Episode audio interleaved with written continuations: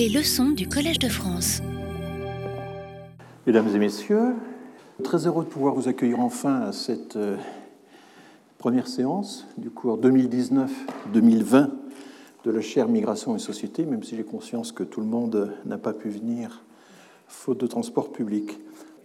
L'intégration des immigrés, constats et débats. Alors, une fois n'est pas coutume, je ne présenterai aujourd'hui aucune donnée statistique.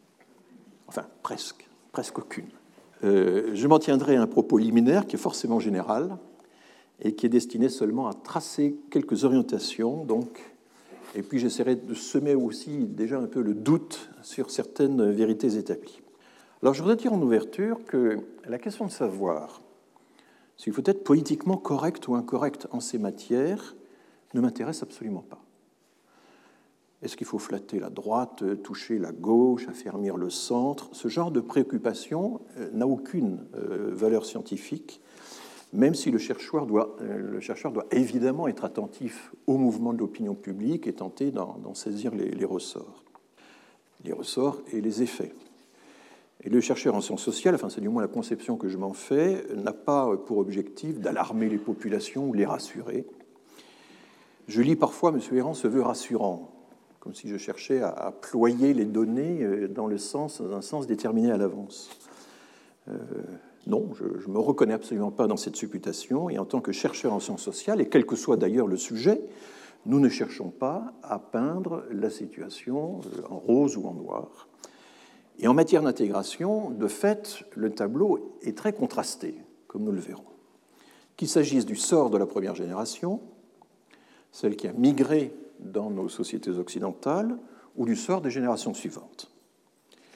Celles qui sont nées sur place, celles qui ont grandi sur place, ce qui écarte d'emblée finalement toute vision manichéenne et nous poussera à chercher des explications vérifiables. Donc vous n'êtes pas venu euh, assister à un exercice de bien-pensance ou de mal-pensance, et c'est un paradoxe qu'on commence à, bien connaître.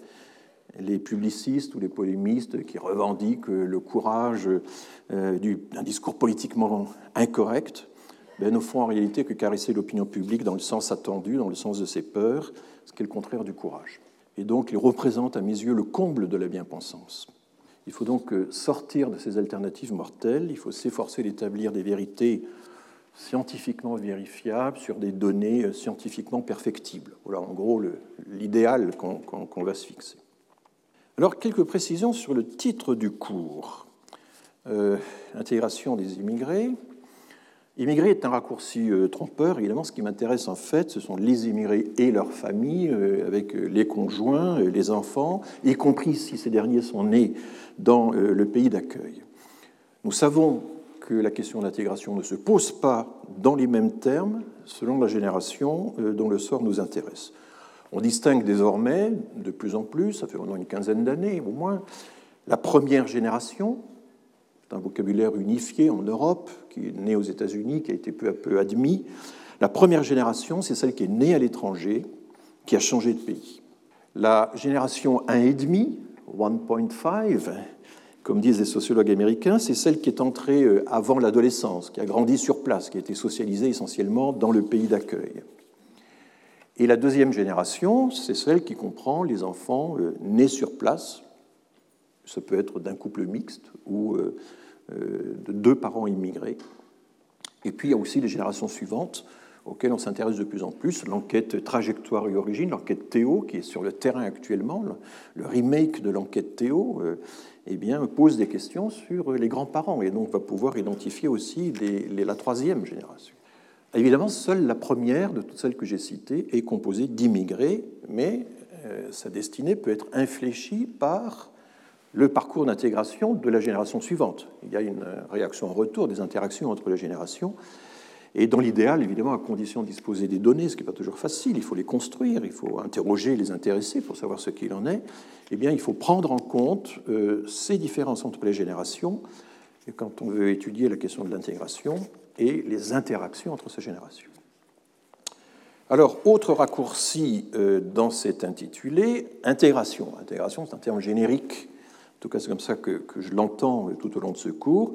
Il est inséparable d'une constellation de euh, notions euh, connexes ou, rivales.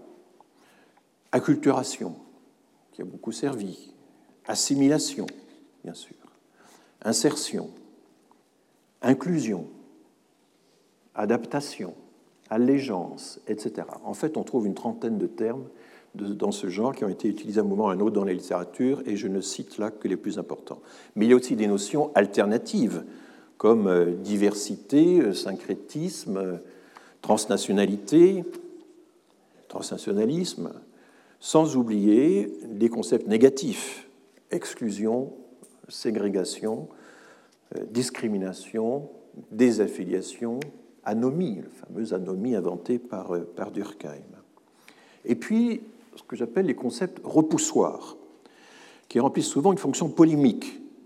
Multiculturalisme, bien sûr, et communautarisme. Et je consacrerai une séance entière à la question du communautarisme.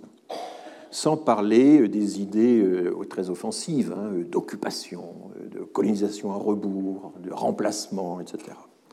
Donc toute cette nébuleuse, cette nébuleuse de termes, qui peuvent être plus ou moins savants, administratifs, politique ou médiatique, eh bien, forme un, système turbulent où se mêlent des constats et des mots d'ordre, des drapeaux de ralliement et des chiffons rouges.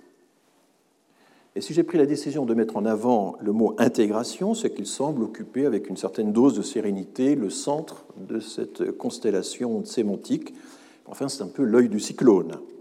Si j'avais le sens de la provocation, ce qui n'est pas du tout mon cas, je dirais que intégration sert un peu de mot pivot, avec ses bonus et ses malus toujours possibles, mais la métaphore est un peu chargée par les temps qui courent, donc considérez que je n'ai rien dit. Donc, dans mon esprit, l'énoncé général du cours, l'intégration des immigrés, constats et débats, véhicule discrètement trois convictions.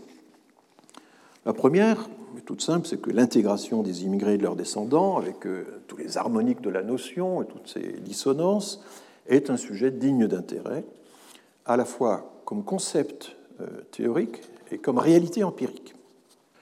Deuxième conviction, la notion d'intégration est hautement euh, controversée, au point d'être rejetée par la plupart des intéressés, qui pose un énorme problème, et d'être récusée par, nombre de chercheurs mais c'est précisément ce qui en fait l'intérêt. Si la notion d'intégration était d'emblée euh, consensuelle, évidemment, je n'en ferai pas la matière de mon cours. Cette année, il serait inutile d'en parler aussi longuement. La troisième idée suggérée en filigrane euh, par ce titre est l'affirmation d'un lien inséparable entre débat et constat. La science sociale doit débattre de tout, y compris de l'établissement des faits. Il n'y a pas de constat sans débat, c'est entendu. Mais il faut rappeler que l'inverse est également vrai, pas de débat sans constat. Alors je, je m'explique un peu sur ce dernier point. On ne peut pas philosopher, peut pas philosopher indéfiniment sur, euh, sur l'intégration des immigrés ou même sur l'intégration de la société en général sans s'appuyer à un moment donné sur des faits d'observation. Certains auteurs valorisent l'idéal de l'intégration, d'autres le jugent insuffisamment contraignant et le rejettent pour cette raison et d'autres encore euh, dénoncent dans euh, le mot d'ordre de l'intégration, dans l'injonction à s'intégrer, dénoncent un instrument de domination. C'est une thèse extrêmement euh, répandue. Alors, je prendrai le temps d'examiner ces éloges et ces, ces, critiques, notamment dans les premières séances, et je commencerai à évoquer ces désaccords dans un instant.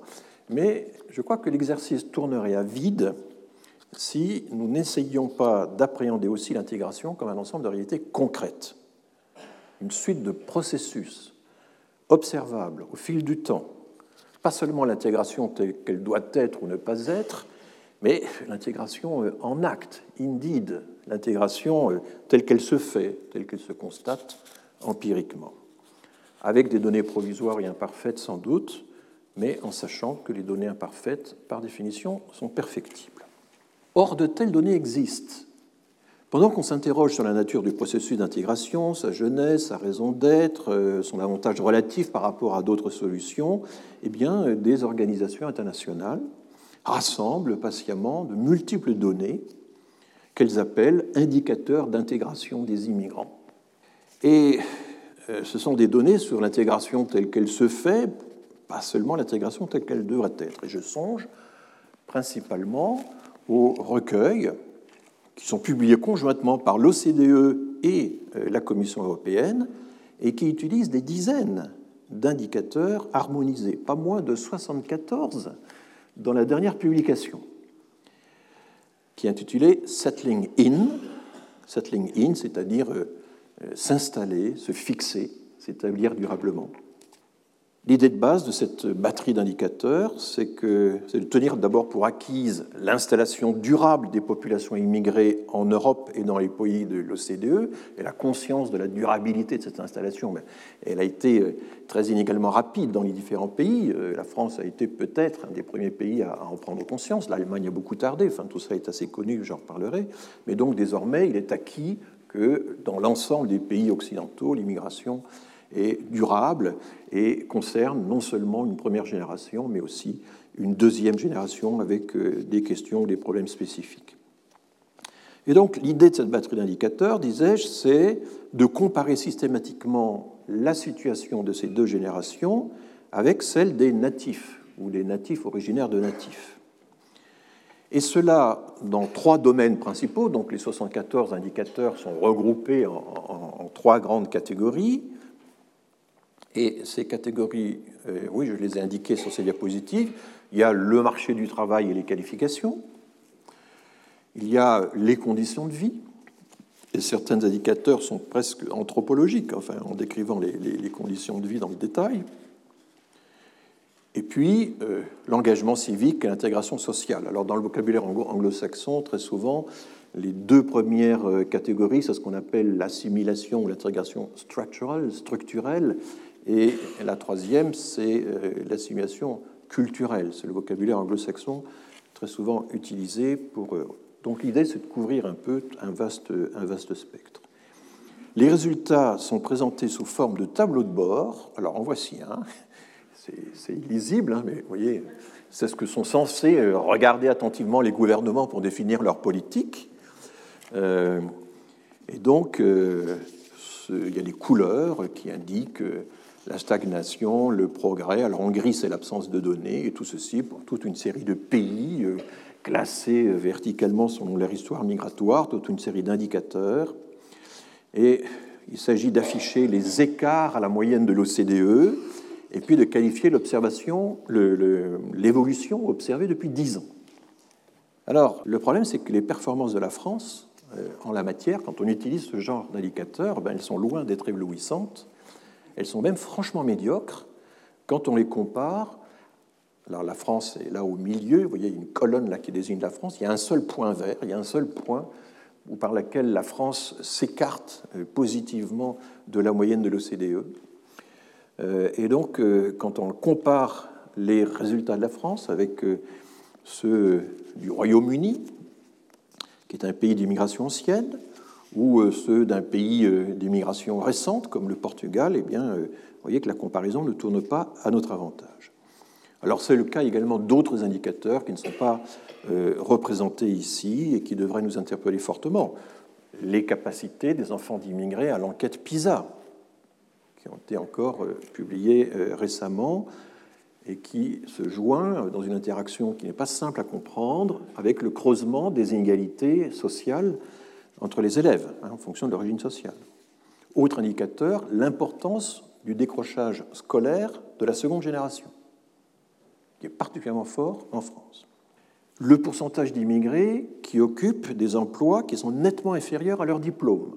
Donc, problème de la reconnaissance des diplômes, problème des discriminations sur le marché du travail, etc. Alors que faire de tels résultats? Il va bien falloir qu'on en parle, et j'en parlerai notamment dans la vers la fin euh, du cours, la France donne volontiers des leçons d'intégration républicaine à la terre entière, mais est-ce qu'elle est capable de se les appliquer à elle-même? Voilà, c'est un peu la question qu'il faut se poser. À quoi tiennent les difficultés qu'elle rencontre dans son domaine? Et là, il y a plusieurs théories. Est-ce dû, comme l'affirment certains, à l'afflux continu de nouveaux immigrants qui viendraient sans cesse remettre les compteurs à zéro? Les compteurs de l'intégration, ce qui supposerait que nous serions, plus que tout autre pays, la cible d'entrées massives et ingérables.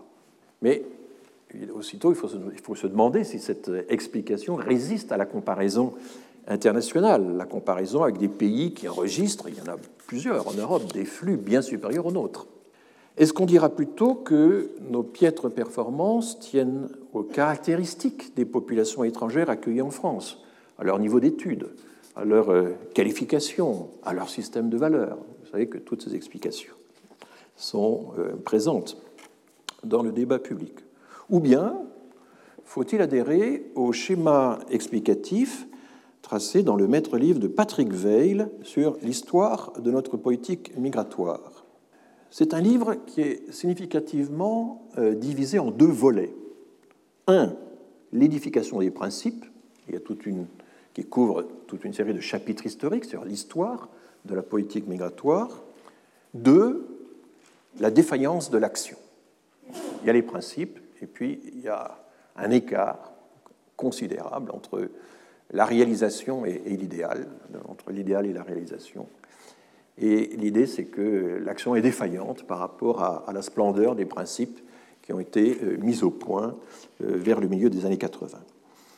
L'idée directrice, c'est que la France aurait d'abord euh, surmonté laborieusement une série d'épreuves, de mise à l'épreuve, le régime de Vichy, la décolonisation, la crise pétrolière, le chômage de masse, pour finalement parvenir à arrêter, à fixer au milieu des années 80 les principes d'une politique migratoire équilibrée, ce que Patrick Veil a appelé la règle du jeu. Vous voyez que là, la norme est toujours très présente. Une règle républicaine, une règle opposée à toute sélection ethnique des migrants, ayant admis le fait qu'il fallait intégrer une immigration durable, ouvrant la protection sociale aux étrangers, euh, notamment aux étrangers actifs, équilibrant les droits et les, devoirs des, migrants, et à la fois, et Patrick Veil insiste beaucoup, beaucoup là-dessus, soucieuse de l'ordre public et de la cohésion sociale. Mais, et c'est le second volet du livre de Patrick Veil, par la suite, sous la pression euh, des crises économiques, des surenchères politiques, euh, de la bureaucratie, peut-être aussi de la médiocrité du personnel politique, nous n'avons cessé de dévier de la règle et l'État acteur euh, n'aurait pas été à la hauteur des principes républicains, d'où ce second volet, donc les défaillances de l'action publique, et d'où la, défaillance de notre système d'intégration. Voilà un, autre ordre d'explication euh, vers lequel on pourrait s'acheminer. Alors, sans entrer dès maintenant dans l'analyse critique de ces différentes thèses, il faut quand même souligner le paradoxe. La France est historiquement le berceau du concept d'intégration.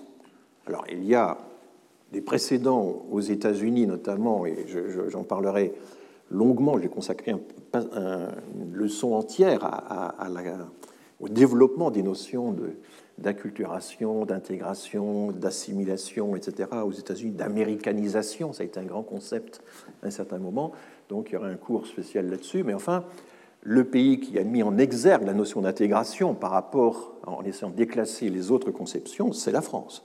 Et la France le fait, et toute la, lexicométrie le, prouve abondamment, j'avais déjà montré des graphiques en ce sens euh, l'an dernier, euh, donc euh, c'est au milieu des années 80, vers la fin des années 80, que la France promeut littéralement la notion d'intégration. En réponse à la pression du Front National, après avoir pris la mesure aussi du caractère durable de l'immigration de peuplement. L'Allemagne fera la même chose, mais une quinzaine d'années plus tard. Et là aussi, les courbes lexicométriques, la fréquence du vocabulaire euh, dans les bases de données euh, le montrent parfaitement. Et euh, Angela Merkel a réuni toute une série de partenaires locaux autour des lenders, des administrations, des grandes municipalités, etc., sur la question de l'intégration, en 2007 notamment, et a lancé une grande politique d'intégration dont je vous parlerai également prochainement. Le seul pays qui avait précédé la France pour promouvoir la notion d'intégration, c'est les Pays-Bas. Integratio, l'intégration. mais euh, étroitement associé à la notion de inburgering. Inburgering, c'est l'inscription officielle sur les registres municipaux de citoyenneté. Hein. Et l'idée, c'est que euh, l'intégration se fait d'abord par la citoyenneté municipale, comme c'est le cas dans d'autres pays d'Europe, une notion qui n'existe quasiment pas en France. On en reparlera également. Donc, euh, alors que l'Angleterre et les États-Unis, eux, ne vont jamais accomplir euh, se lancer dans cet euh, engagement, cette promotion de la notion d'intégration. Quand vous regardez euh, le vocabulaire américain ou britannique, ils utilisent finalement assez indifféremment, à part quelques auteurs et à part un grand mouvement de, retour en force d'assimilation au milieu des années 90, mais finalement c'est retombé. Donc ils utilisent assez indifféremment assimilation, integration, incorporation, inclusion, et il s'attache à, euh, généralement, à distinguer les sphères concernées, comme j'ai commencé à vous le dire tout à l'heure, par l'usage de deux adjectifs structurels, structural, pour les sphères socio-économiques. Structural, ça veut dire socio-économique en, en, anglais américain, finalement. Et cultural, pour marquer la sphère à la fois culturelle, religieuse, civique. Enfin, c'est un peu tout cet ensemble. Alors, euh, donc nous développerons tout ça euh, le moment venu. La France est donc le premier grand pays d'Europe à avoir assigné le domaine de l'intégration à plusieurs structures officielles. Il y a le Haut Conseil à l'intégration, qui a fonctionné de 1990, qui a été créé en 89, mais qui a fonctionné en 90, euh, jusqu'en 2012. Il a été euh, dissous. Il y a plusieurs ministères ou secrétariats d'État je donnerai le détail plus tard, qui incluait la politique d'intégration explicitement dans leurs attributions. Et puis il y a le contrat d'accueil et d'intégration, le CAI, expérimenté à partir de 2003, imposé depuis 2007 à tous les nouveaux entrants et rebaptisé il y a deux ans contrat d'intégration républicaine, CIR et non plus CAI. La République a encore essayé de marquer de son empreinte euh, l'idéal de l'intégration. Alors, face à des comparaisons internationales tout de même euh, désavantageuses, les, Français sont parfois euh, tentés de s'en prendre à l'outil de la comparaison. Ça a été la réaction de la France aux premiers essais de l'enquête PISA. On a été très très critique vis-à-vis de la méthodologie de l'enquête PISA. On a fait des contre-enquêtes pour montrer qu'elles étaient biaisées, etc. et nous objectons volontiers que la France est un cas à part, que son système de valeurs ne se compare à, nul autre, que la vision républicaine des choses surclasse la simple vision démocratique, encore pratiquée à l'étranger. je parlerai aussi de cette dichotomie entre république et démocratie qui, a été très fortement développée en France. Et donc, du coup, euh, nous préférons remplacer le constat par le débat quand on fait face à ce genre de comparaison. On connaît ce mot euh, de Talleyrand, hein, quand je me regarde, je me désole, quand je me compare, je me console. Eh bien, dans la comparaison internationale, nous faisons l'inverse. Quand euh, nous, comparons, euh, c'est vraiment désolant, et du coup, nous préférons nous regarder tout seul, c'est quand même plus commode. Et donc, on va, il y a toute littérature là-dessus, dire que toutes ces comparaisons internationales, ces indicateurs, tout ça, c'est du benchmarking, c'est euh, euh, quelque chose qui est porté par des intérêts qui ne sont pas les nôtres, nous sommes désintéressés, nous sortons de ces classements, etc. Bon, d'accord, mais enfin, la comparaison internationale nous oblige quand même à regarder en face nos défaillances, à nous poser, euh, à nous interroger en tout cas sur ce que nous sommes capables de faire. Et je vais donc euh, consacrer l'avant-dernière séance de mon cours à ces comparaisons internationales. Donc vous comprenez mieux à présent pourquoi euh, l'intérêt que je porte à la critique attentive des concepts ne me conduit pas, hein, loin de là, à négliger les données disponibles. Pas de constat sans débat, certes, mais réciproquement, pas de débat sans constat, si imparfait et perfectible soit-il.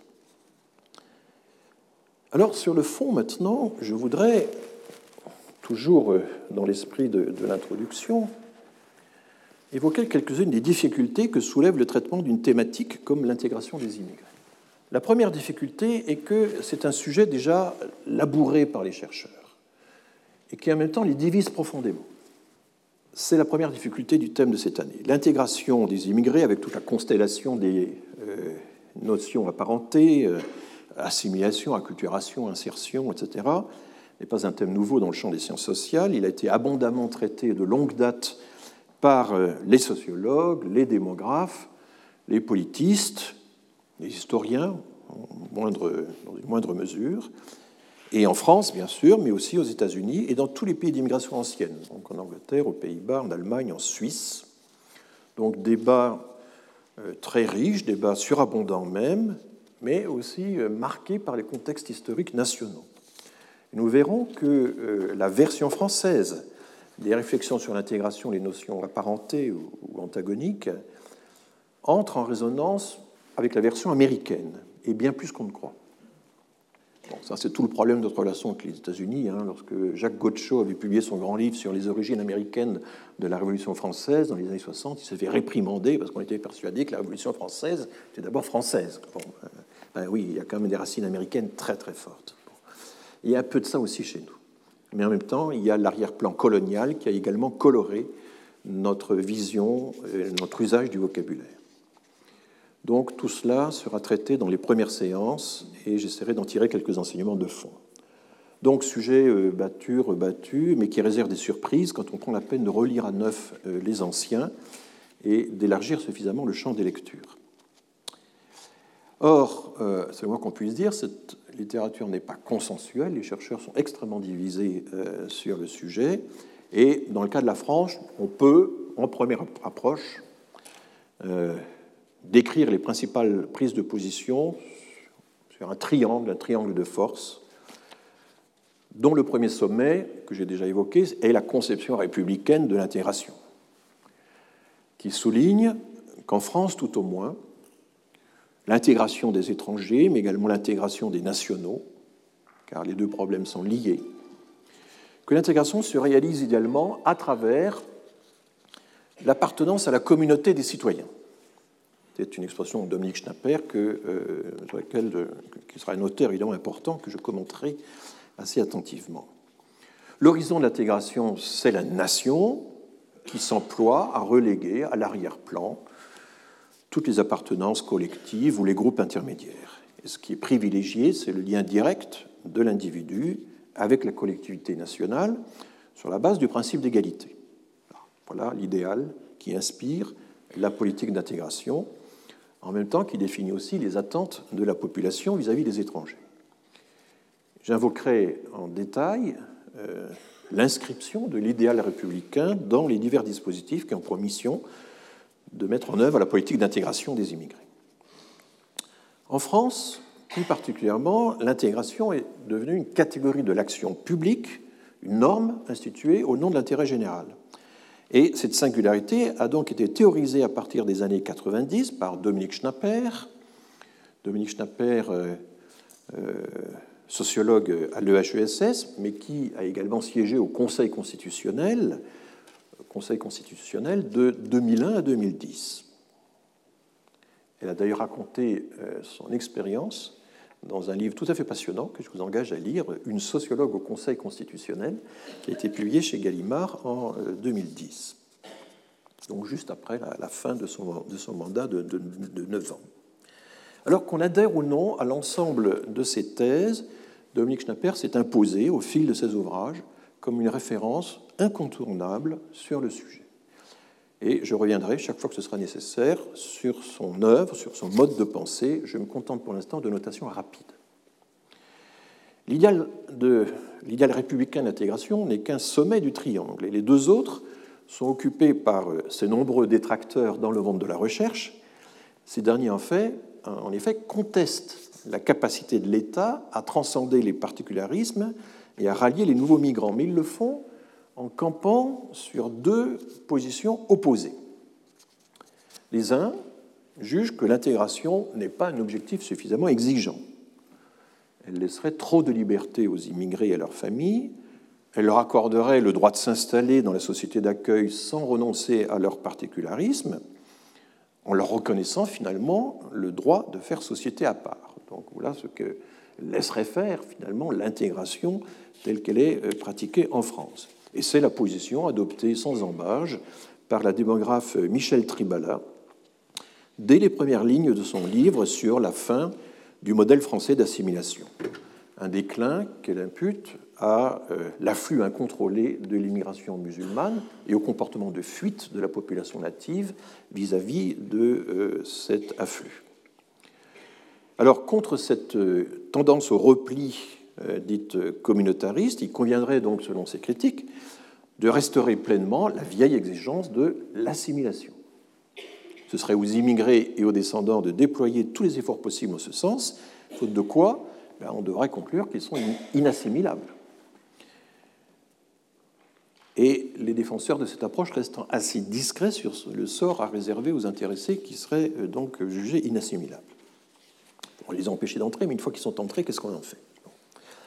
D'autres chercheurs, et c'est le troisième sommet, dénoncent la notion d'intégration, mais d'un point de vue diamétralement opposé. Ils voient dans l'intégration une injonction qui a partie liée avec la pensée d'État, un mot d'ordre officiel et officieux qui jette un doute permanent sur la légitimité de la présence immigrée et qui exprime avant tout un rapport de domination. C'est la position d'Abdelmalek Sayad, qui est né en 1933 et décédé en 1998.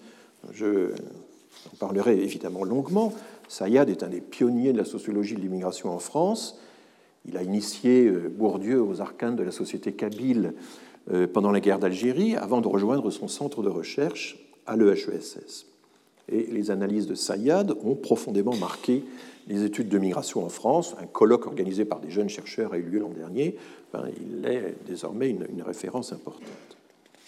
Donc, vous voyez, euh, promesse euh, creuse euh, d'un côté, instrument de domination de l'autre.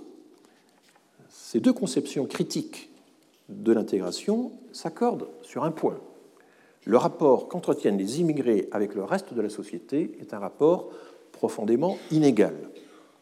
Mais pour les assimilationnistes, cette inégalité est tout à fait normale. Elle est inhérente à la condition de l'immigré. Le nouveau venu n'est pas, ne saurait être, l'égal du natif. C'est à lui, et à lui seul, de consentir les efforts d'intégration, à lui de s'élever à la hauteur des exigences sociales et, culturelles définie souverainement par la société d'accueil. Donc les outsiders doivent se plier à la loi des insiders. Et tout autre est la position des chercheurs qui voient dans l'intégration une injonction à s'intégrer. À leurs yeux, l'inégalité entre immigrés et natifs est un rapport de domination, un rapport mis en place par l'ordre national, c'est la formule de Sayad, ordre national progressivement mis en place depuis un siècle et la référence euh, majeure sur ce point précis étant le travail historique de Gérard Moriel qui a montré comment peu à peu les frontières se sont consolidées, l'identification des individus a abouti à la carte d'identité, le contrôle des étrangers s'est intensifié, etc. Donc, pour cette théorie, le rapport de domination, ce rapport de domination, il est racines à la fois sociales et politiques, et il est d'autant plus inégal qu'il prolonge, alors pas toujours, parce que ce n'est pas toujours le cas, mais enfin, dans le cas de l'Algérie notamment, il prolonge l'ancienne domination coloniale. Au sein même donc du milieu de la recherche, la notion d'intégration est prise entre deux feux, pas assez exigeante pour les uns, trop dominatrice pour les autres. Promesse creuse d'un côté, épreuve humiliante de l'autre. Et donc, face à ce dilemme euh, évidemment, la sociologie de la nation défendue par Dominique Schnapper semble offrir à point nommé une position d'équilibre. Elle insiste sur le fait que l'intégration n'est pas un état figé, mais une idée régulatrice, un concept horizon. Donc elle se défend de définir un idéal platonicien qui serait purement platonique en quelque sorte c'est une idée régulatrice qu'elle prolongerait d'ailleurs volontiers jusqu'à l'assimilation, mais elle renonce à utiliser le terme qui lui paraît euh, sans doute trop marqué et elle tient à garder cette position d'équilibre. Ce qui euh, suscite évidemment le scepticisme euh, par rapport à cette conception schnapperienne de l'intégration, c'est le privilège accordé à la nation.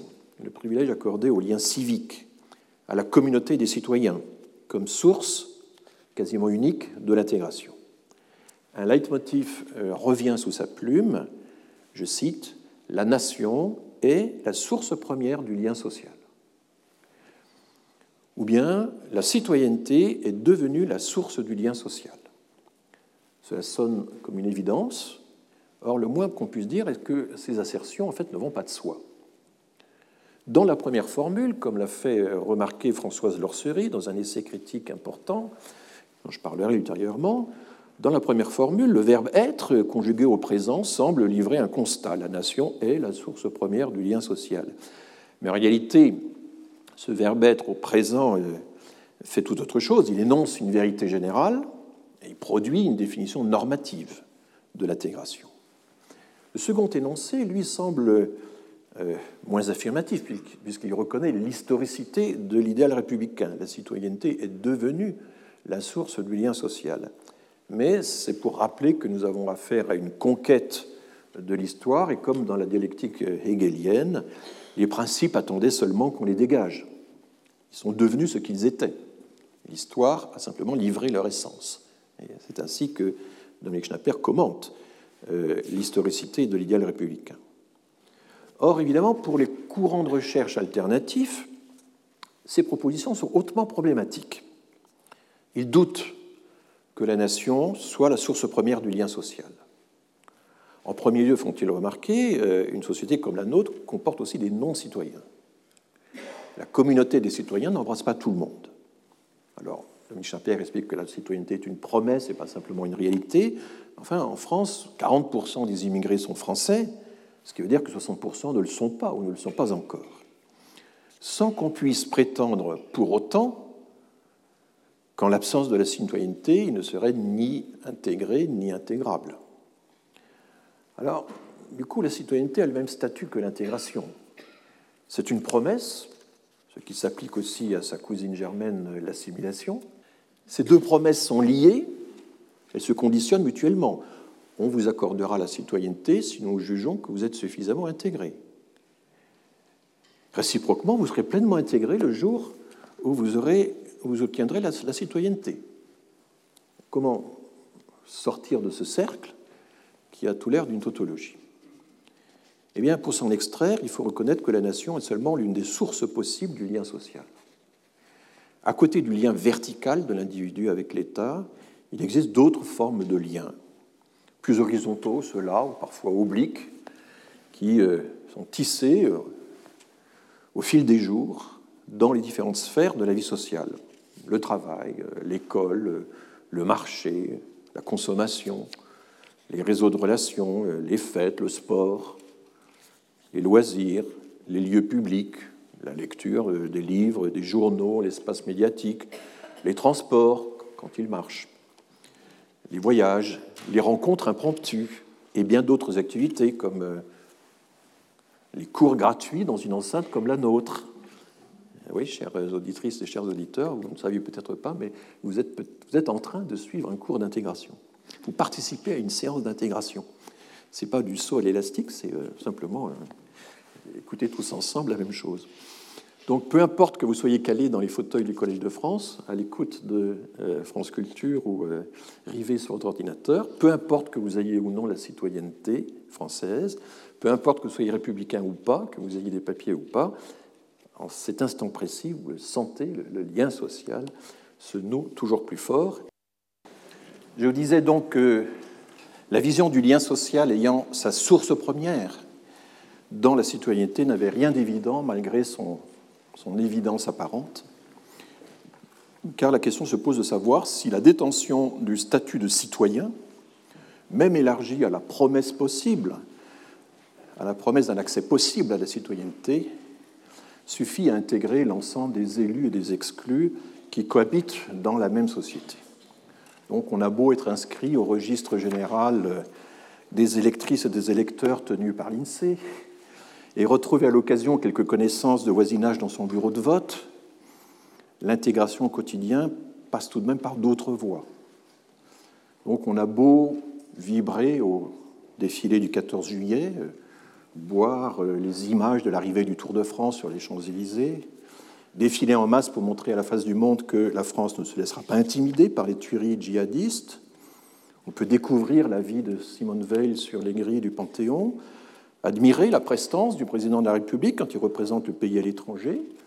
On peut évoquer euh, pieusement, à défaut de les lire, Michelet, Tocqueville, Lavis, Renan, Marc Bloch, Brodel, Duby, Le Goff et tant d'autres. On peut savourer les volumes des lieux de mémoire, afficher la Déclaration des droits de l'homme et du citoyen dans nos écoles, visiter les champs de bataille de la Grande Guerre, faire le pèlerinage à Colombey les deux églises, regarder, mais oui, secret d'histoire à la télévision. Et on a beau se prescrire quelques antidotes tout de même avec euh, Patrick Veil, avec Gérard Noiriel, Mona Ozouf, euh, Michel Perrault, euh, Pierre Birnbaum, Patrick Boucheron, quelques autres, sans oublier ce monument national ouvert à tous les vents, qu'est le dictionnaire historique de la langue française coordonné par Alain Ray. Donc on a beau, dis-je, se requinquer par de tels sursauts citoyens et les propager en offrant ses œuvres, toutes ces œuvres assez proches comme cadeau de fin d'année, vous voyez que je vous donne des idées, hein. ces gestes patriotiques intermittents ne suffiront pas à créer le lien social qui, jour après jour, nous relie à nos contemporains. Donc comment croire qu'un cours d'intégration, reprenant la substance de ces éléments à destination des nouveaux immigrants, puisse euh, accélérer leur incorporation dans la société? C'est un peu difficile à croire. Et tel est donc, énoncé à grands traits, le triangle conceptuel qui délimite à l'heure actuelle les approches possibles de l'intégration.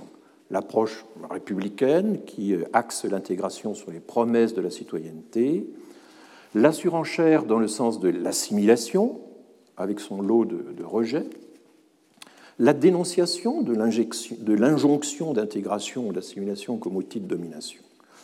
Et si ces trois euh, positions euh, se partagent, les trois pôles se confrontent, ils ont tout de même en commun de, réduire l'intégration à un lien vertical qui laisse un, rôle mineur aux formes les plus courantes du lien social. Il reste maintenant à identifier ces dernières plus précisément, à chercher par quel biais, par quels indicateurs on pourrait les cerner.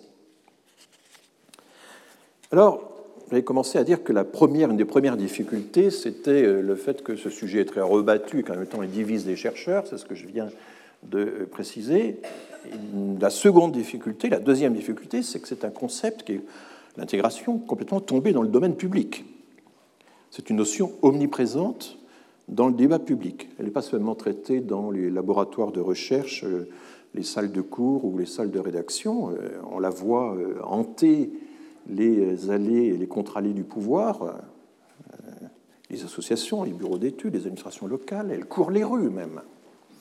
Et c'est là une difficulté supplémentaire pour qui veut la traiter scientifiquement. Nous avons tous entendu ces propos à l'emporte-pièce, l'intégration est en panne, les immigrés ne font pas assez d'efforts pour s'intégrer. Et ces formules, qui sont reprises par les instituts de sondage euh, et soumises soumises à l'approbation euh, du public, eh bien, euh, produisent évidemment des verdicts de l'opinion publique qui reçoivent l'assentiment hein, d'une large majorité de la population. Et on retrouve ces verdicts autour de soi. Je me souviens d'un couple français d'origine asiatique qui m'expliquait un jour que la population maghrébine du quartier affichait trop son adhésion à l'islam ils ne veulent pas s'intégrer. C'est la formule que j'ai été frappé par cette formule. Tiens, le mot intégrer est utilisé comme ça couramment maintenant dans une conversation ordinaire. Or, quelques temps plus tard, l'anecdote a une suite, ce même couple euh, fit l'amère expérience d'une suspicion de non-intégration de la part des résidents de l'immeuble. L'objet du délit, c'était une petite image euh, bouddhique que leur vieille mère, qui vivait avec eux, avait euh, suspendu au linteau de, sa fenêtre pour écarter les mauvais esprits, comme c'est l'usage. Et des voisins se sont empressés de saisir le syndic, qui a réagi par un placard où il était proclamé que l'affichage de signes religieux, visibles depuis les parties communes, était contraire au principe de laïcité, sikh. Et donc il a fallu décrocher l'image en question. Alors c'est une décision sans valeur juridique, bien sûr, mais elle montre deux choses. Primo, nous sommes tous en puissance des philosophes de l'intégration. Nous avons tous vocation à siéger au tribunal de l'intégration. Nous sommes prompts à juger nos semblables pour leur faire sentir qu'ils ne seront jamais tout à fait euh, nos semblables. D'où le fait qu'un gérant d'immeuble, dans notre pays du moins, puisse invoquer de grands principes pour donner aux résidents des leçons d'intégration républicaine. Deuxièmement, les immigrés et leurs enfants ne font jamais assez d'efforts pour s'intégrer. Ils ont beau se croire reçus au concours de l'intégration, et mieux reçus que d'autres, il leur reste encore des épreuves à passer, il leur restera toujours des épreuves à passer, et ce, quelles que soient leurs origines et la durée de séjour. Alors c'est évidemment une épreuve euh, blessante. C'est donc une difficulté majeure euh, du processus d'intégration. Il repose sur des critères euh, d'éligibilité qui sont fixés par la loi, il repose sur des épreuves administratives qui sont précisées par des décrets et des circulaires, qui sont traités, ces critères, par des guichets spécialisés. Nous verrons tout cela en détail. Dans le même temps, les candidats à l'intégration sont également exposés à un processus de jugement qui manie une pluralité de paramètres qu'il est difficile de pondérer, qui est difficile de démêler sans recourir à une dose importante de subjectivité, y compris dans les administrations. Et les textes même prévoient cette marge d'interprétation dont disposent au cas par cas les agents de base des guichets jusqu'au pouvoir d'appréciation des préfets, c'est la formule, qui fait que leurs décisions sont difficilement prévisibles, comme on le sait, euh, et en plus ces décisions passent par des avis non contraignants de commissions spécialisées pour euh, toute une série d'admissions euh, au séjour, par exemple, l'obtention d'un certain type de titre. Et évidemment, le couronnement, c'est le pouvoir d'appréciation pour apprécier les critères d'assimilation nécessaires pour se naturaliser, pour obtenir la naturalisation. Alors j'emprunte au grand sociologue canadien Irving Goffman une expression que je trouve euh, utile, la scène du jugement. Euh, nous sommes en permanence dans la vie quotidienne, quand nous rencontrons des inconnus, nous sommes euh, en train de... Il y a une scène du jugement, c'est une métaphore qui est empruntée à la fois au théâtre, à la justice, il y a tout un rituel également, et je reviendrai aussi sur l'importance de ces grandes métaphores qu'utilisent beaucoup les sociologues hein, aussi d'ailleurs dans, leur, leur, travail, mais que nous utilisons communément dans la vie courante. Et donc il y a euh, cette scène quotidienne du jugement qui mêle des éléments formels et des éléments informels et qui fonctionne dans les interactions ordinaires. C'est-à-dire que ça se joue sur les apparences. On dit qu'il ne faut pas juger sur les apparences. Enfin, c'est tellement économique de juger sur les apparences qu'il faut quand même qu'on puisse le faire. Et on le fait très couramment. Euh, et donc, nous sommes tous des acteurs de la scène du jugement, les immigrés comme les natifs, et ça peut se traduire, pas nécessairement, mais ça peut se traduire par des inégalités de traitement illégitimes, ce qu'on appelle proprement la discrimination. Donc, les chercheurs, c'est ce que je voulais dire, ne détiennent aucun monopole sur la thématique de l'intégration. Elle est abondamment traitée par euh, les politiques, les journalistes, les essayistes, les polémistes, en général avec un bel aplomb, les politiques utilisent parfois un terme condescendant pour désigner les chercheurs et les experts, les sachants. Sous-entendu, ceux qui euh, arborent leur savoir sans tenir compte des contraintes réelles de l'action. Euh, d'expérience pourtant, et s'agissant de l'intégration, les sachants, ceux qui savent tout, je les vois davantage euh, dans la mouvance politico-médiatique que dans le monde de la recherche. Les chercheurs qui s'intéressent de près au sort des immigrés dans la société sont plutôt des gens qui doutent et qui s'interrogent. Ils passent beaucoup de temps à mettre au point des dispositifs d'observation et d'enquête, à rouvrir les archives pour questionner les catégories, à tester les outils de mesure. Ils ne profèrent pas leurs oracles du haut de leur science souveraine, en tout cas pas les bons chercheurs. Troisième difficulté, la notion d'intégration, j'y ai déjà fait allusion, mais il faut entrer un peu plus profondément là-dedans, est une notion qui est généralement rejetée par les intéressés. L'intégration n'est pas seulement un thème euh, qui divise euh, les chercheurs et qui est tombé dans le domaine public, c'est aussi une notion rejetée par les immigrés et leurs descendants. Et Dominique Schnapper, dans son essai de synthèse Qu'est-ce que l'intégration, publié en 2007, avait très justement attiré l'attention sur ce phénomène. Elle parlait même d'un rejet virulent. Parce qu'elle avait fait des enquêtes à l'époque et elle avait expérimenté ce que tous les concepteurs d'enquête ont pu expérimenter, c'est qu'il euh, est impossible d'annoncer ouvertement aux personnes interrogées que le questionnaire aura pour objet de mesurer leur degré d'intégration et de cerner euh, les obstacles rencontrés sur la voie de l'intégration. Alors, vous me direz que les instituts de sondage privés, eux, n'ont pas peur d'utiliser le, mot intégration dans leur questionnaire. C'est vrai, mais c'est toujours pour vous interroger sur l'intégration des autres ou sur l'intégration des immigrés euh, en général sans vous demander si vous en êtes un. Les instituts de sondage ne s'occupent guère de recueillir des informations précises sur les parcours individuels, ils invitent l'opinion publique à juger des parcours d'autrui, c'est-à-dire qu'ils érigent l'opinion publique en juge de l'intégration. Et ils ont été imités en cela par, euh, de façon plus subtile, par euh, l'eurobaromètre de la Commission européenne.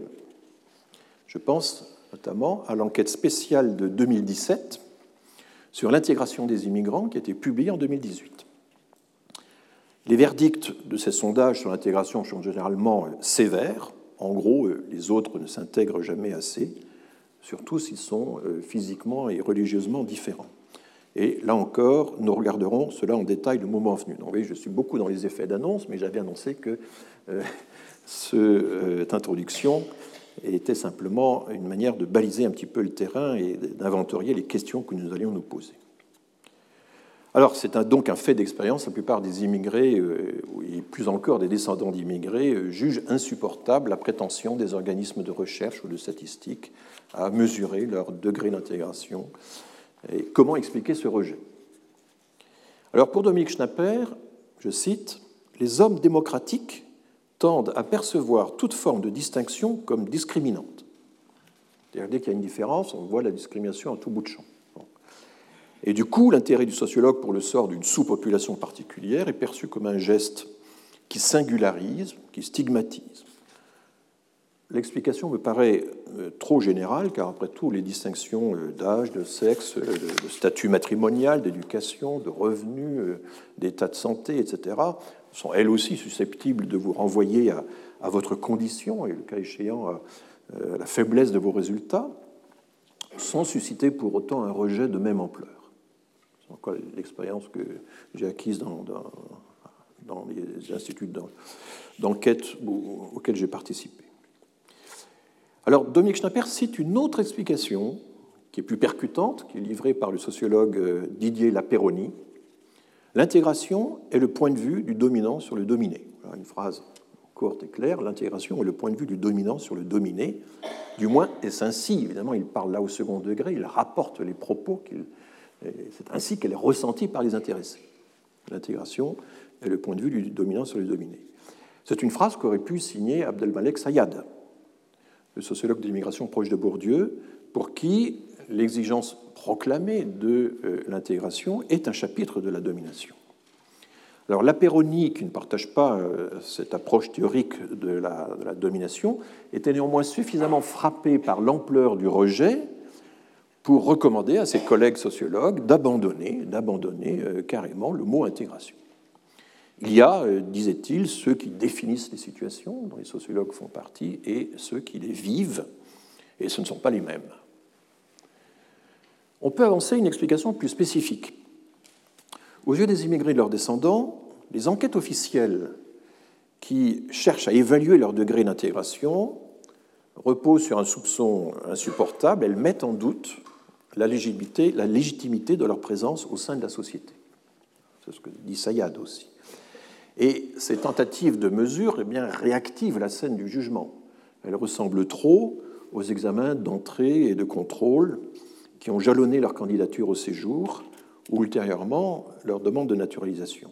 Donc on peut comprendre l'intérêt d'un tel examen pour euh, les nouveaux venus, pour les étrangers également en quête de naturalisation, mais se disent les individus comment justifier un examen d'intégration pour ceux qui ont passé l'essentiel de leur enfance sur le territoire national. À plus forte raison, comment justifier qu'on s'enquiert de l'intégration de ceux qui sont nés sur place ou qui vivent sur place depuis l'enfance? Pourquoi faire le compte, le décompte des, preuves de proximité avec une société dont vous faites déjà partie, si ce n'est parce qu'on vous soupçonne de faire société à part. Cet examen de passage qui n'en finit pas évidemment très euh, vivement ressenti par les intéressés. Et pourtant, euh, donc si explicable soit-il, ce rejet de la notion d'intégration par les immigrés eux-mêmes ne me conduira pas à suivre la péronie et à condamner euh, la notion ou à bannir l'usage de la notion. Je tenterai de sauver la notion d'intégration sous certaines conditions que je définirai le moment venu, là encore, suspense, suspense. Alors, comment peut-on euh, persister à utiliser un outil conceptuel que les intéressés jugent blessant et attentatoire à leur dignité? La question soulevée, et elle est bien posée, me semble-t-il, par Dominique Schnapper dans plusieurs de ses essais, rejoint une question classique en sciences sociales. C'est celle de savoir s'il est légitime d'étudier des situations dont on n'a pas l'expérience directe.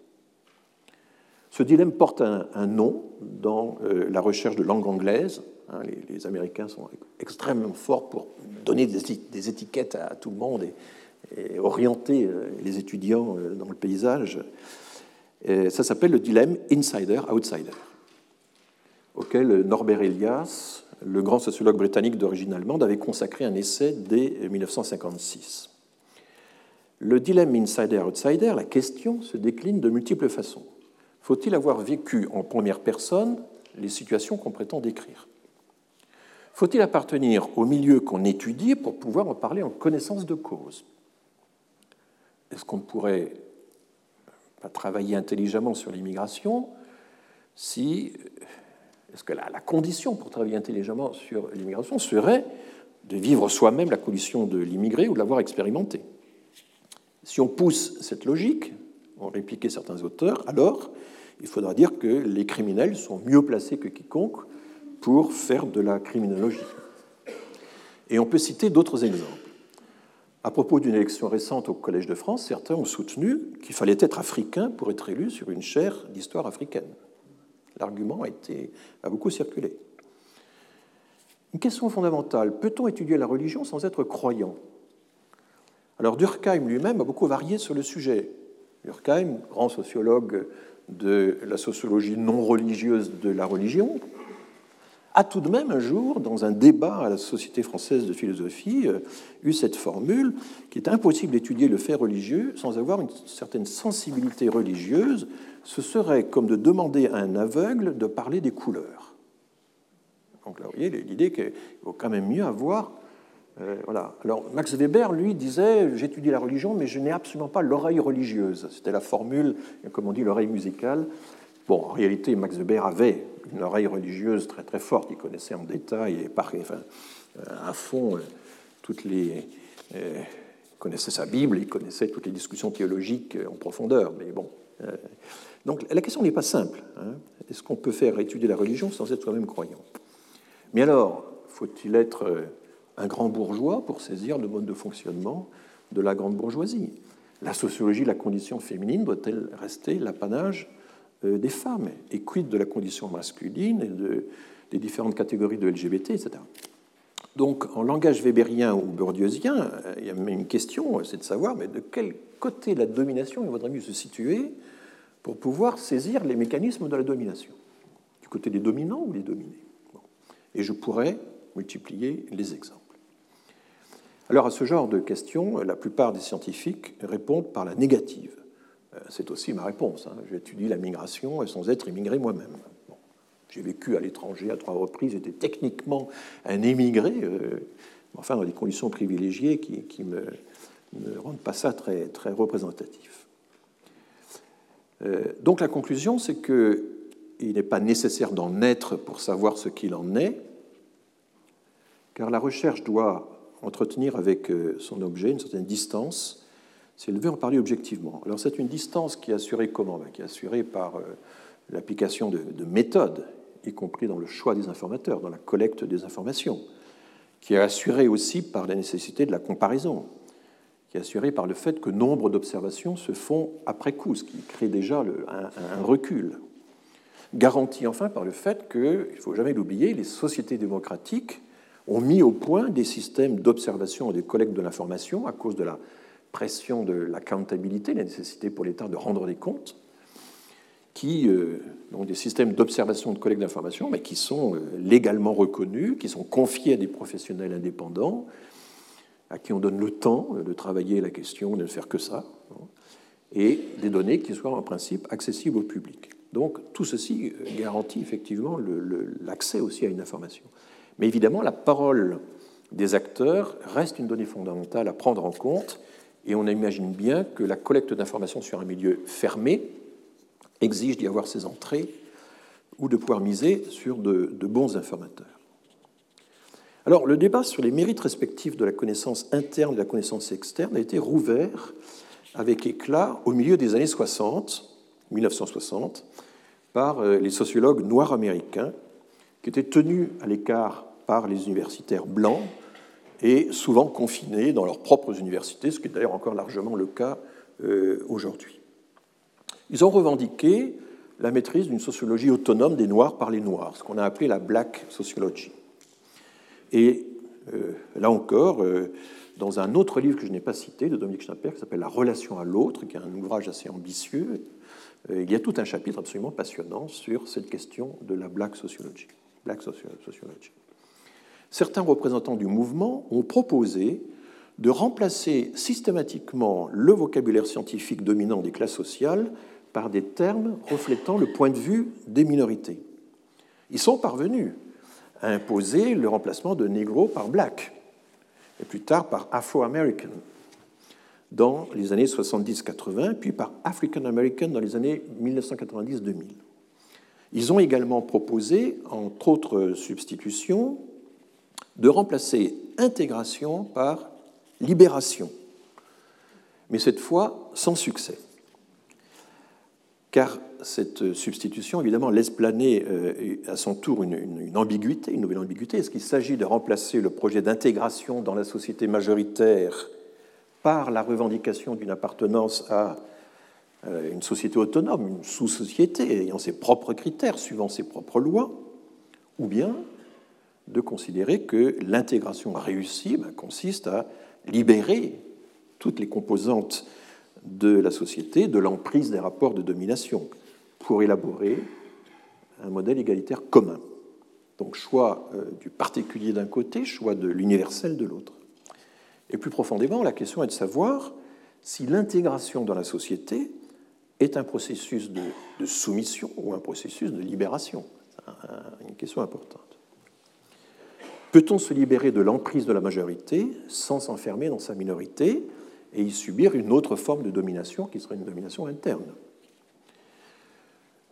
Pour le chercheur que je suis, c'est l'objectif de l'Institut des migrations que mon équipe euh, mobilise actuellement sous l'égide du, CNRS. Le dilemme insider-outsider, il se surmonte en favorisant toutes les expériences des personnelles des chercheurs qui sont bonnes à prendre, internes comme externes.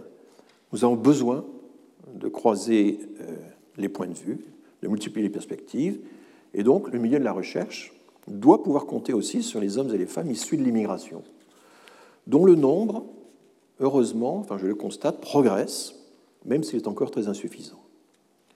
Mais évidemment, on peut saluer cette progression, cette évolution, sans remettre en cause l'exigence d'universalité de la science qui doit continuer de prévaloir.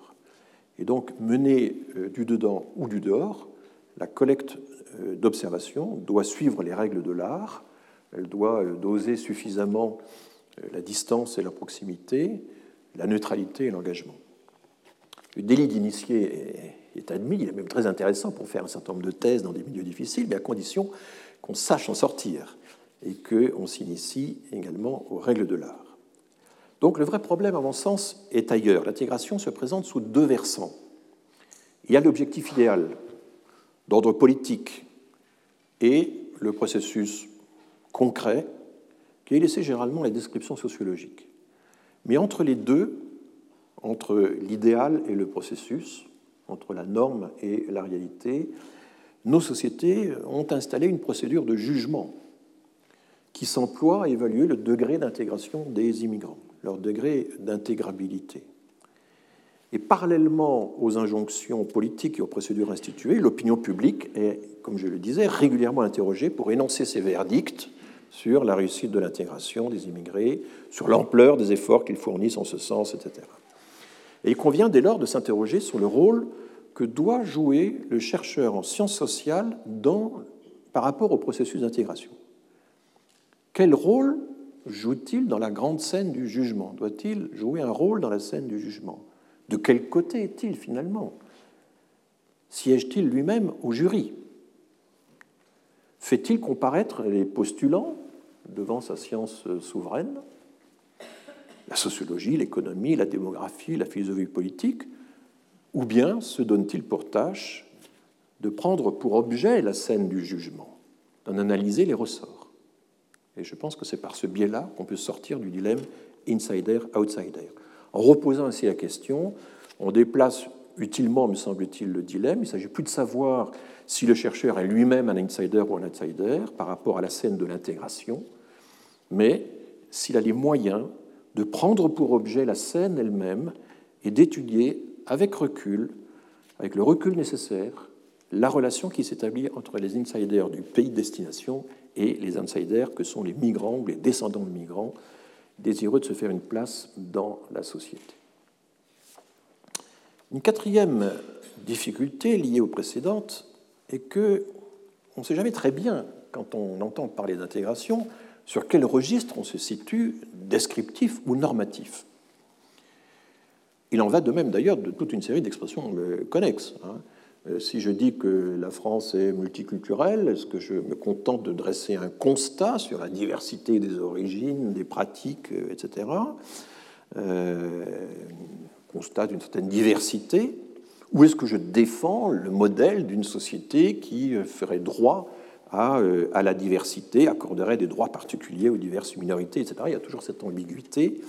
Dans le premier cas, vous faites simplement allusion au fait que plusieurs cultures euh, liées à des origines migratoires coexistent dans la société, et dans le second cas, ben, vous faites référence à un idéal multiculturaliste, à une politique à la britannique ou plus encore à la canadienne. Enfin, c'est un peu ça le. Euh, je me souviens que certains de nos chercheurs avaient eu le malheur d'utiliser la France, de parler de la France multiculturelle.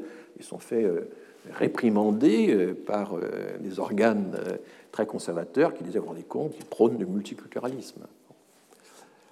Donc l'intégration soulève un problème tout à fait analogue à celui-là. Est-elle aujourd'hui un idéal ou une réalité, une injonction ou un état de fait? Une exigence préalable ou un aboutissement Avec cette complication que nous avons tendance, institutionnellement, à, comme je le dis souvent, à faire en sorte que la barre, les critères d'intégration, que la barre soit euh, toujours portée toujours plus haut et toujours plus tôt. On demande aux gens d'être intégrés avant même d'entrer et de ne plus laisser au, temps, au déroulement du temps, la possibilité d'accroître euh, l'intégration. Donc, une façon de mettre la charrue avant les bœufs, d'inverser la flèche du temps, qui, est assez. Euh, la notion de contrat, par exemple, d'engagement à, suit un peu cette, cette, cette idée. Alors, est-ce que, pour user d'un autre registre, l'intégration est une croyance ou une pratique Il y a un article co-signé par Abdelmalek Sayad et Smaïn Lacher sur l'intégration comme croyance. Une approche euh, simpliste de ce dilemme consisterait à opposer une vision politique de l'intégration, posant des principes d'action, à une vision sociologique qui se contenterait de décrire l'intégration dans la pratique et de mesurer son degré de réalisation euh, cette euh, division du travail pluridisciplinaire ne me convainc absolument pas, et je pense que les deux versants sont à la fois euh, politiques et sociologiques. Ainsi, peut-on imposer d'entrée de jeu aux primo-arrivants, comme dit l'administration, un engagement à s'intégrer sous la forme d'un contrat? Hein, C'est ce que la France et quelques autres pays font. Ou bien faut-il voir seulement dans l'intégration un processus spontané qui s'accomplit à force de temps et dont l'issue ne pourra jamais s'observer qu'après coup? Les approches diffèrent sensiblement d'un chercheur à l'autre. Idéologie, euh, fiction creuse, utopie créatrice, mouvement que l'on prouve en marchant. Euh, est-ce qu'on peut se tirer d'affaire en disant que l'intégration, c'est tout cela à la fois? Ce serait un peu facile. il y a loin de l'approche normative à l'approche pragmatique. Même s'il est clair, évidemment, qu'une approche normative ne peut pas totalement ignorer la réalité et que réciproquement, l'approche pragmatique se réfère toujours, même implicitement, à une norme ou à un objectif. Donc le spectre des options est assez large et il ne faut pas s'étonner que les chercheurs en débattent. Alors, un indice de tous ces flottements, insertion, inclusion, adaptation, assimilation, fusion, etc., euh, un indice de ces flottements, c'est le nombre important d'essais ou d'ouvrages qui traitent de l'immigration, et plus particulièrement de l'intégration de, la, nation sur un mode normatif que l'on peut déjà repérer par le titre, qui prend volontiers la forme de la question d'essence, cher aux philosophes, qu'est-ce que Qu'est-ce que l'intégration? C'est le titre d'un article publié par Malek Sayad en 1994. Et Dominique Schnapper reprend ce titre en 2007 pour un ouvrage de la collection Folio Essai, Qu'est-ce que l'intégration Elle en reprend de très larges passages dans un essai paru en 2000 dans la même collection, Qu'est-ce que la citoyenneté? D'autres ouvrages importants traitant de sujets connexes portent le même genre d'intitulé, à commencer par celui de Patrick Veil en 2005, Qu'est-ce qu'un Français? Et ce titre fait songer d'ailleurs à, l'un des textes les plus cités de l'histoire américaine, euh, de John Krefker, qui est un Français établi euh, à la fin du XVIIIe siècle aux États-Unis, qui a écrit euh, toute une série de lettres d'un cultivateur américain. Et la troisième lettre du cultivateur américain, un grand texte de référence aux États-Unis, c'est What is an American? Qui a, vraiment fait référence. Un des textes les plus cités de l'histoire américaine. Et je pense que Patrick Veil, en intitulant son livre ainsi, euh, devait, connaître cette, cette référence. Je ne vais pas vérifier s'il s'y réfère. Dix ans après le livre de Patrick Veil, Gérard Noiriel a publié un essai intitulé Qu'est-ce qu'une nation? qui évidemment reprend délibérément le titre de la fameuse conférence prononcée à la Sorbonne en 1882 par Ernest Renan. Et donc, on peut s'offrir un petit euh, interlude historique, si vous voulez bien, on peut remonter dans le temps en quête de tous les essais poétiques ou philosophiques qui ont exploité la même veine et qui ont fait date euh, alors, je vais remonter le temps. En 1948, qu'est-ce que la littérature? C'est de Jean-Paul Sartre. Ah, la différence disparaît. En 1840, qu'est-ce que la propriété? C'est de Proudhon. Pierre-Joseph Proudhon. 1789, qu'est-ce que le tiers-État? Sieyès. Emmanuel Joseph Sieyès. Qu'est-ce que les Lumières? 1784, traduit l'allemand. Kant, un très grand texte de Kant. En allemand, c'est Beantwortung der Frage Was ist Aufklärung Réponse à la question Qu'est-ce que les Lumières? Sur ce modèle, un sociologue allemand exilé en Grande-Bretagne a publié en 70 un essai traduit en français en 81 Qu'est-ce que la sociologie? Bon, C'est Norbert Elias. Voilà. Alors, la question du. Euh, Kant avait également euh, Qu'est-ce que s'orienter dans la pensée mais le, titre c'était Que signifie s'orienter dans la pensée? La question du sens n'est pas, ne recouvre que partiellement la question de l'essence. Elle décrypte une formule, elle explore, le cas échéant, toutes les significations possibles et elle en retient une, alors que la question des, des sens, elle, elle a déjà tranché sur le sens. Elle énonce une norme, une règle d'action. C'est un peu la différence entre l'exégèse et la catéchèse. Alors on peut voir dans la célébrissime conférence de Ronan, Qu'est-ce qu'une nation? Le prototype des essais qui s'emploient de nos jours à cerner l'essence de l'identité nationale, à dire ce qu'elle est, ce qu'elle n'est pas, ce qu'elle doit inclure et exclure. Et Renan disait lui-même de sa conférence qu'elle était une profession de foi. Ce qui est intéressant d'ailleurs, c'est que euh, quelques années avant, Renan avait fait une première version de la conférence aux Pays-Bas à La Haye, car Renan était marié à une néerlandaise, et il va y avoir toute une discussion chez les historiens néerlandais jusqu'à Huizinga sur la question de savoir si on peut s'inspirer de Renan pour définir l'identité néerlandaise, notamment le rapport des Néerlandais à l'Allemagne est un rapport évidemment qui, qui fait qu'on ne peut pas s'arrêter à une définition ethnique de l'identité néerlandaise, sinon on devient une annexe de l'Allemagne. De la même façon, Renan avait ce problème, c'est que si on prend une définition ethnique, alors l'Alsace est allemande et n'est plus française. Donc euh, il fallait bien. Euh, voilà. Donc c'est assez intéressant le, le, rapport aux, Pays-Bas, euh, qui a donc la conférence euh, de Renan aux Pays-Bas, qui était déjà Qu'est-ce qu'une nation précède euh, la conférence de la Sorbonne de 1882. Et cette conférence, elle fait désormais partie du canon républicain, j'ai envie de dire du catéchisme républicain. Elle est tombée dans le domaine public, dans les deux sens du terme, parce que maintenant n'importe qui peut l'éditer, mais en même temps elle est archi répandue. Il y a une dizaine d'éditeurs actuellement qui proposent la conférence de Renan au catalogue. Et parmi les éditions se procurer, alors c'est encore dans la série Cadeaux de Noël, euh, je citerai euh, celle de la collection Chant, qui est introduite et commentée par Shlomo Sand, S-A-N-D. Shlomo Sand, c'est l'historien israélien, et vous le savez sans doute, Shlomo Sand est l'auteur de deux livres qui portent euh, sur un sujet proche de celui qui nous occupe ici, mais avec des titres très différents. Non pas qu'est-ce que le peuple juif, mais comment le peuple juif fut-il inventé 2008. Suivi quelques années plus tard par qu'est-ce que la, non pas qu'est-ce que la terre d'Israël, mais comment la terre d'Israël fut inventée. Deux titres qui ne posent pas donc la question d'essence intemporelle du quid, mais la question contingente du, du quo modo. Comment en est-on arrivé là? Quelles sont les conditions historiques et sociales qu'il a fallu réunir pour créer cette entité qu'on appelle aujourd'hui le peuple juif? Donc vision constructiviste, si vous voulez, et non plus essentialiste. Alors pour autant, il ne faut pas exagérer évidemment l'opposition entre les deux visions, c'est davantage une polarité qu'une opposition radicale. Les essais du type qu'est-ce que? comportent aussi une histoire du concept, la nation, la nationalité française, l'intégration à la nation, ponctuée d'épreuves qui sont autant de jalons mémoriels, les révolutions, les guerres, les invasions, les menaces de guerre civile, la conquête et la perte des colonies, les lois passées à la sauvette, comme l'émancipation des Juifs pendant la Révolution, qui s'est faite euh, comme ça, au détour d'un vote, enfin, presque, presque par hasard. On y, personne, n'y croyait plus. Ou bien, au contraire, les lois votées avec éclat, enfin bon, euh, toute cette euh, histoire, le problème, c'est qu'elle est volontiers téléologique, elle est tirée par un idéal qui dicte la fin de l'histoire.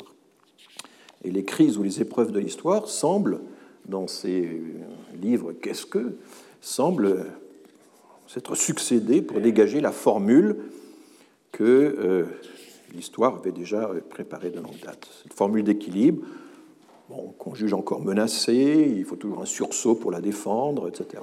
Alors je reviendrai sur les travaux des historiens, Patrick Veil, Gérard Noiriel, Rogers Brubaker, Sylvain Laurence, qui éclairent les moments décisifs où euh, telle conception l'emporte sur telle autre, et parfois de justesse.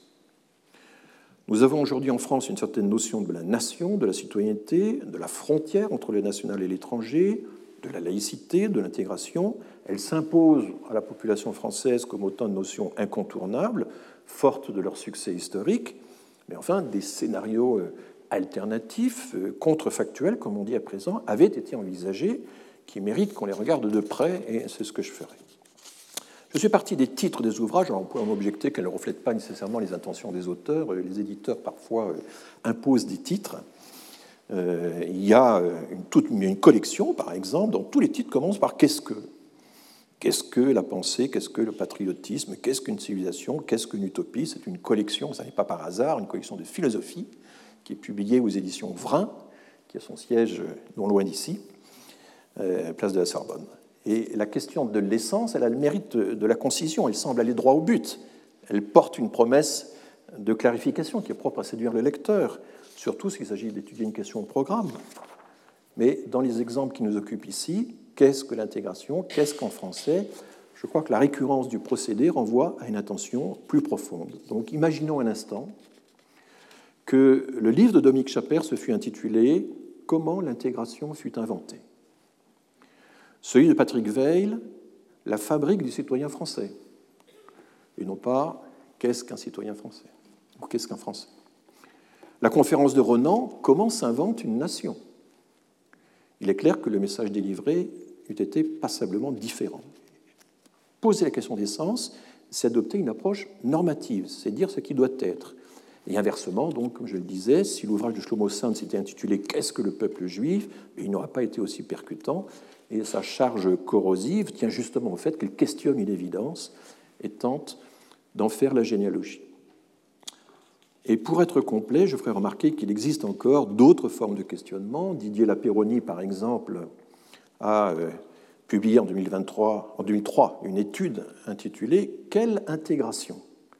Façon subtile finalement d'ouvrir et de fermer tout à la fois le questionnement, puisqu'on présuppose quand même qu'il existe plusieurs voies d'intégration, et ça c'est un thème que je vais suivre, mais qu'il faudra bien en choisir une. Impressionnant donc, en définitive, est la somme des difficultés qui s'attachent à la notion d'intégration des immigrés. C'est une thématique largement rejetée par les intéressés, elle est âprement discutée par les chercheurs, elle est hâtivement tranchée dans la sphère médiatique, elle est tombée de longue date dans le domaine public, elle est exposée sur la scène quotidienne du jugement, elle est mise au défi par la comparaison étrangère, et c'est de tout cela que je vais essayer de vous entretenir dans les séances prochaines. Merci de votre attention. Retrouvez tous les contenus du Collège de France sur www.colège-2-france.fr.